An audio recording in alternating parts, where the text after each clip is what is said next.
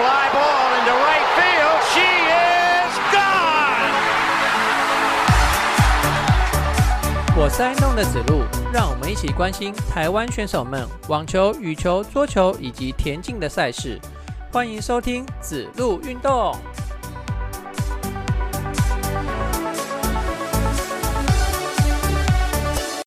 欢迎收听子路运动第五集节目，我是爱运动的子路。上礼拜六啊，跟朋友约好要去爬抹茶山哦，然后七点四十左右就从那个新竹出发了，开车到台北去跟朋友会合哈，跟朋友约在台北，大概八点四十就到台北了。然后我们一台车四个人就往宜兰礁溪去啊，只是到到这个礁溪的的路程啊，真的是非常非常的艰难呐。八点多还没九点，我们就从那个中和那边出发，一直到十二点大概二十吧，我们才到那个五峰旗风景区，要从那边呃往抹茶山的入口方向走。哦，这个一路塞啊，要没想到假日要去宜兰，真的是有这么的这么的辛苦诶。好，然后到了五峰旗风景区，那天刚好有宜兰礁溪的路跑。然后又一堆人在那边，嗯，蛮有趣的啦，嗯，很热闹哈。接着呢，我们就大概十二点半的时候开始出发，从五峰旗风景区的停车场出发，然后就一路上山啊。没想到，呃，这个路程这么遥远哦。我我之前要要去之前就有看到网络说，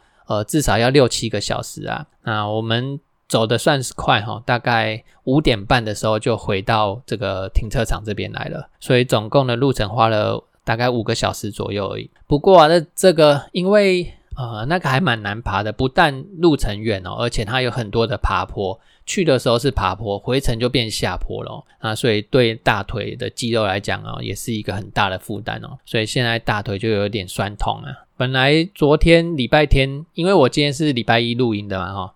啊，本来礼拜天的时候还要去练跑，那实在大腿酸到不行哦，所以昨天就没有去练跑。那今天呢，再看看大腿的状况怎么样哦。呃，再不出去跑一跑哦，这实在是不行哦，因为已经休了三天没有练跑，这个休的日日程实在是太长了。好，那前面跟大家闲聊一下哦。那我们这一集的节目呢，呃，有加进来那个田径赛的消息哈，那我们就马上进来我们的节目。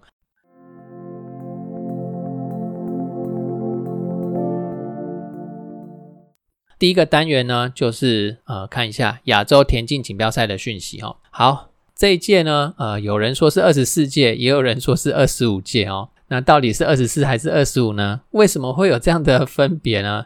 主要就是因为表定啊，这一届的那个泰国曼谷的田径亚洲田径锦标赛是第二十五届，排定的是第二十五届，但是第二十四届啊，因为新冠肺炎的疫情。所以啊，那二十四届就取消了，它是在杭州的呃举行的亚洲田径锦标赛。那二十四届取消了，那所以这届变二十四，还是依照表定的是二十五。好了，不管，反正我们就讲它叫做二零二三年亚洲田径锦标赛，这样子就不会有问题了。好，那这一届的赛事呢，是从七月十二号上个礼拜三开始，一直到七月十六号礼拜天截止，在泰国的曼谷举行。那来看一下中华队、台湾队的成绩吧。好，前几天的成绩哦，普遍都不是很理想，一直到礼拜六的时候，我们的跳远选手林玉堂的赛事传来了好消息哦。那我整理一下各个媒体的重点内容哦。那林玉堂在男子跳远决赛跳出了八米四零的成绩，那这个是这个成绩。打破了乃慧芳选手在三十年前，也就是一九九三年所缔造的八米三四的全国纪录哦。那八米四零这个成绩呢，也拿到今年世锦赛还有明年巴黎奥运的参赛门票。世锦赛的参赛门槛是八米二五，然后二零二四年巴黎奥运的参赛门槛是八米二七啊。所以啊，这个八米四零哦，就一举打破了多项的记录哈。呃，你看台湾的记录啊，然后还有大会的记录啊，等等的。好，那接着我们来看一下八米四零这个成绩有多威哈。亚洲史上从古至今哦，也只有九位选手达到过八米四零以上的成绩。那这九位选手呢，包含了林玉堂这次的成绩在内，其中有六位是现役选手。那我们来盘点一下是哪六位呢？呃，今年有两位印度人哦，曾经超过八米四零，一位是八米四一。还有一位是八米四二，对，就两位印度人有有达到过八超过八米四零这个成绩。这两位印度人的其中一位呢，在这场亚洲锦标赛里面也跳出了八米三七的成绩，最后拿到亚军。好，那除了那两位印度人之外呢，过去啊，也就是今年之前，曾经有两位日本人，哎，不，不是日本人，有两位中国人也达到过八米四零的这个成绩。然后还有一位那个日本人呢，也有超过八米四零的成绩。那加上台湾的林玉堂，这样加起来就六位选手。那这六位选手呢，有机会在九月开始的杭州亚运里面碰头哦。就让我们来不期不待，哎，不期不待一下林玉堂在亚运的成绩吧。好，那我们从另外一个角度来看一下八米四零这个成绩有多威哈。去年东京奥运，哎，去年嘛哈，哎，不是，是前年的东京奥运。跳远最远的选手的成绩是八米四一，那所以这个八米四零这个距离哦，足以在奥奥运上拼奖牌哦，所以哦，这个这个成绩真的是很威哦。好，我们来再来看一下，呃，媒体还有写到一些重点内容，就是林玉堂这名选手啊，他今年在一些比赛的成绩，包含今年二月在哈萨克举行的亚洲室内田径锦标赛，以八米零二。拿到一面金牌，然后那面金牌是台湾参赛以来的第二金，然后也破了全国纪录。不过这个破全国纪录指的是室内赛的全国纪录哈。然后五月初呢，在日本的木兰道校挑战赛跳出八米一二，那八米一二是当时林玉堂这名选手他的个人的最佳成绩。那其实这些内容啊，在我黄色性感带五月十六号上架的第七十二集田径特别篇里面都有提到哈。那我那一集的节目啊，还包含了一个很重要的内容，就是说，呃，他在去年的全运会插花跑一百米的这个项目哦，结果达标亚运参赛标准。那当然呢，也包含达标这次的亚锦赛的参赛标准啊。但是林玉堂他很明确的知道自己的专项在跳远，所以一切以跳稳跳远为优先哦。啊，现在有余力值，哎，在有余力的状况之下呢，才会去跑百米哦。那这样很难得哦，因为大部分的人啊会因为两个专项都有突出的表现而举棋不定哦。但是这次亚锦赛林玉堂他他是四乘一百的正选名单的选手，但他很果决的放弃，他就是要拼跳远哦，让让其他选手去跑四乘一百的接力哦。那专心一致在他的跳远的项目里面，也让他拼出了破全国，然后达标二零二四年巴黎奥运的这个成绩。田径的成绩啊，虽然只是插花，但也说明了他为什么能够在跳远上面能够有那么好的成绩。因为百米就是爆发力的展现嘛。他的身材呃不突出，仅仅一百七十五公分而已，但是他只有五十九公斤哦。好的爆发力加上身轻如燕的体重哦，让他。可以跳得比别人远，讲了很多林玉堂的内内容哦。那这次的亚锦赛，我们的奖牌是一金一银。那一面金牌当然就是刚刚讲林玉堂选手所拿到的哦。那银牌呢，是目前台湾最速男杨俊汉所拿到的哦。他是在男子两百公尺这个项目，嗯，以二十秒四八摘下了银牌。那我们顺便来看一下这位台湾百米选手他的成他的身材哈啊，杨俊汉一。百七十六公分，六十五公斤。那林玉堂呢？一百七十五公分，五十九公斤。两个人只有差一公斤，但是身材差了六公斤哦。那这也是林玉堂能够飞起来一个很重要的因子。听众朋友，你可能不晓得，杨俊翰是台湾一百米的纪录保持人，他是台湾百米最快的男人哦。那第二快的是谁？就是林玉堂这名选手哦，这名跳远选手哈。这也就说明了他跳远的项目为什么可以发挥的那么好，因为他在起跳前的冲刺能够比别人还要快，加上身轻如燕的身材，却有无比的爆发力哦，所以就可以这样子飞出去啦。好啦，这样讲，呃，其实也不夸张啦哦。好，那恭喜林玉堂选手拿下这面金牌，那也恭喜杨俊汉呢拿到一面银牌。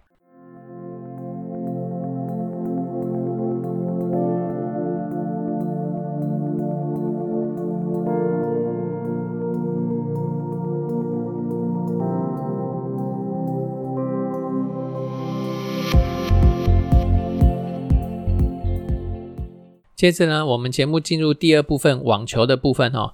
网球的部分，我想先从女子网球来开始讲，因为啊，台湾两位女子选手参加温布顿网球锦标赛，都打都打出了很好的成绩哈。啊，有两位女子选手吴芳贤跟谢淑薇都打进去到第二周的赛事。那其中吴芳贤能跟大陆的朱琳搭档哦，呃第一次参加温布顿网球锦标赛就打进去到第三轮哦，啊，这个成绩啊也是算是非常的好了。那第三轮的成绩呢，可以为他获得三万六千两百五十元英镑的奖金。那不过这个奖金是两个人。一一个双打组合的奖金啊啊，所以两个人要平分这个奖金，然后再扣税哈。好，那我有看吴方贤的比赛哦，我觉得吴方贤选手他在场上的霸气略显不足哈，那有一点点比较像呃误入丛林的小白兔的那种感觉哦啊，有点缺乏信心啊。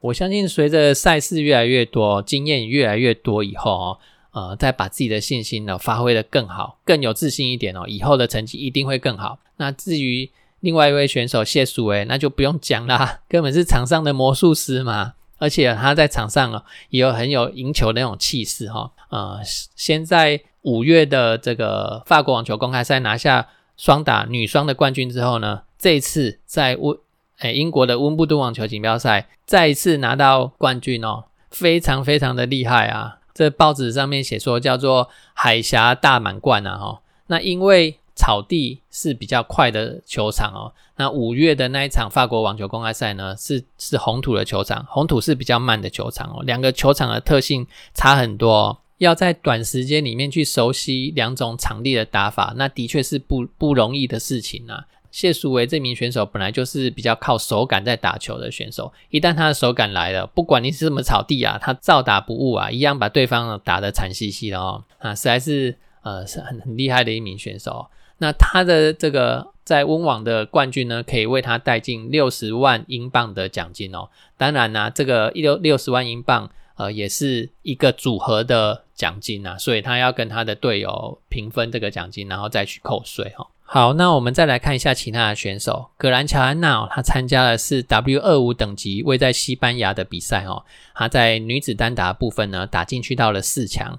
然后杨雅一跟曹佳怡两名选手参加位在中国奈曼的 W 二五 ITF 巡回赛的比赛，两个人的单打呢都到到八强止步，然后两个人合拍打双打哦，然后双打也是打到八强止步哈，所以啊两个人就拿到了三个八强哈，算是一个巧合的成绩啊哈。那再来是男子选手的成绩。上礼拜参赛的男子选手也不是很多哈。首先是庄吉生，他参加的是 ATP 的挑战赛 C 七五等级的赛事哦，这是位在美国芝加哥的硬地球场的比赛。那他单打呢打到八强，双打呢也是八强止步哈，一样都是八强，跟刚刚的那个女子选手一样。好，那另外四名选手参加位在中国上海 ITF 巡回赛 M 十五等级的硬地的比赛。啊，分别是苏玉祥、陈颖哲、王凯翔跟吕振宇啊，他们四位选手的单打呢，呃，都在会外赛的时候都有止步了。那苏玉祥另外有参加双打的比赛哈，双打则是在会内的首轮哦就被淘汰掉。好，那以上就是网球选手们上周的成绩。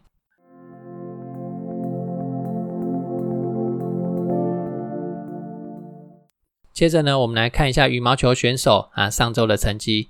那羽毛球啊，上周有 Super 三百等级的美国羽球公开赛，这个是二十一万美元等级的比赛哦。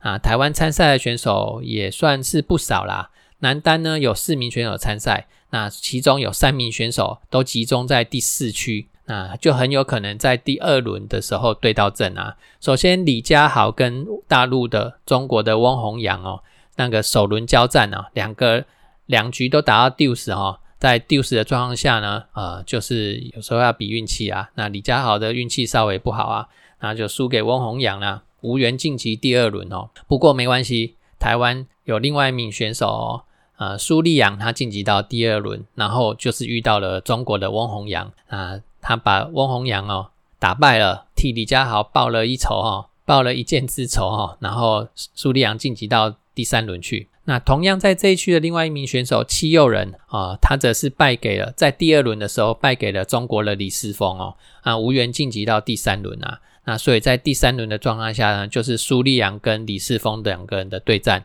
啊，苏立阳啊无没有办法打败李世峰，最后啊就呃止步在啊第三轮的八强。好。那刚刚讲说，呃，有四名男单选手参赛嘛，另外一名男单选手呢是林俊逸，林俊逸首轮呢也是打败中国的选手雷易希，然后第二轮呢打败了日本的田中勇士，第三轮再打败了呃日本的高桥光世，到了到了第四轮，第四轮呢就是四强喽。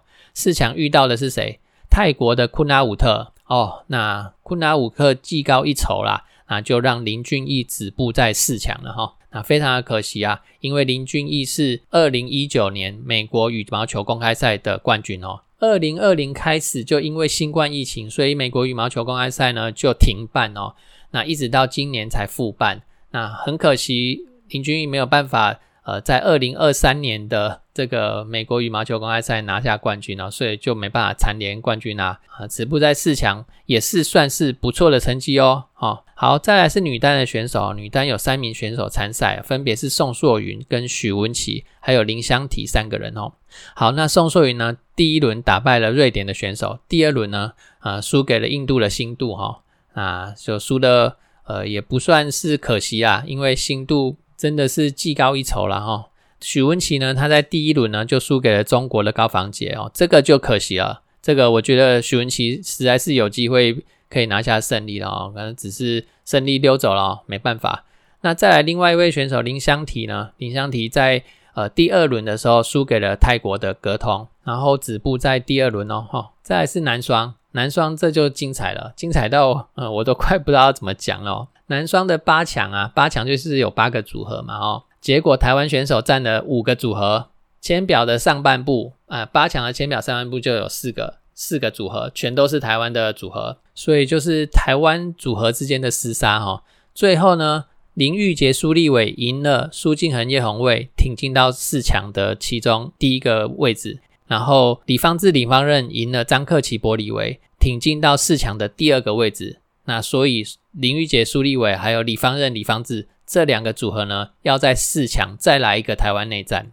签表的下半部啊，有邱向杰跟杨明哲的组合啊，哈，那他们这个组合呢，在八强的时候输给了呃马来西亚的组合，那所以就无缘晋级到四强哦。那在四强，我刚刚有提到哦，林玉杰、苏立伟还有李方任、李方志这两个台湾的组合呢，再来一个台湾内战啊！最后由李方任、李方志这对双胞胎兄弟党哦，赢了比赛，挺进到决赛里面去。可惜在决赛里面哦，输给了马来西亚的对手哦，最后屈居亚军哦。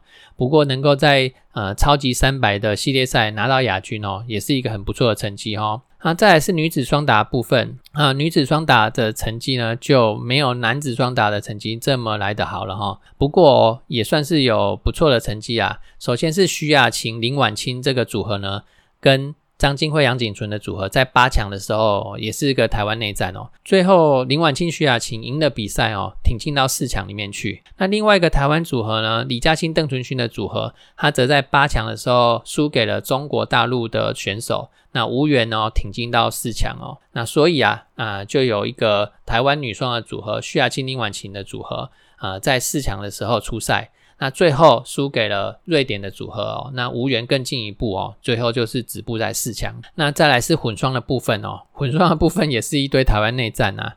那我都只能从八强开始讲起哦，不然呃前面有太多的台湾组合哦，那节目的时间会变得拖得很长，所以就把这个。八强以后的战绩哦，讲一下这样子就好。好，那混双方面呢，在八强台湾内战的是呃叶红卫跟李嘉欣，以及陈子睿跟杨景纯这个混双两个混双的组合哈。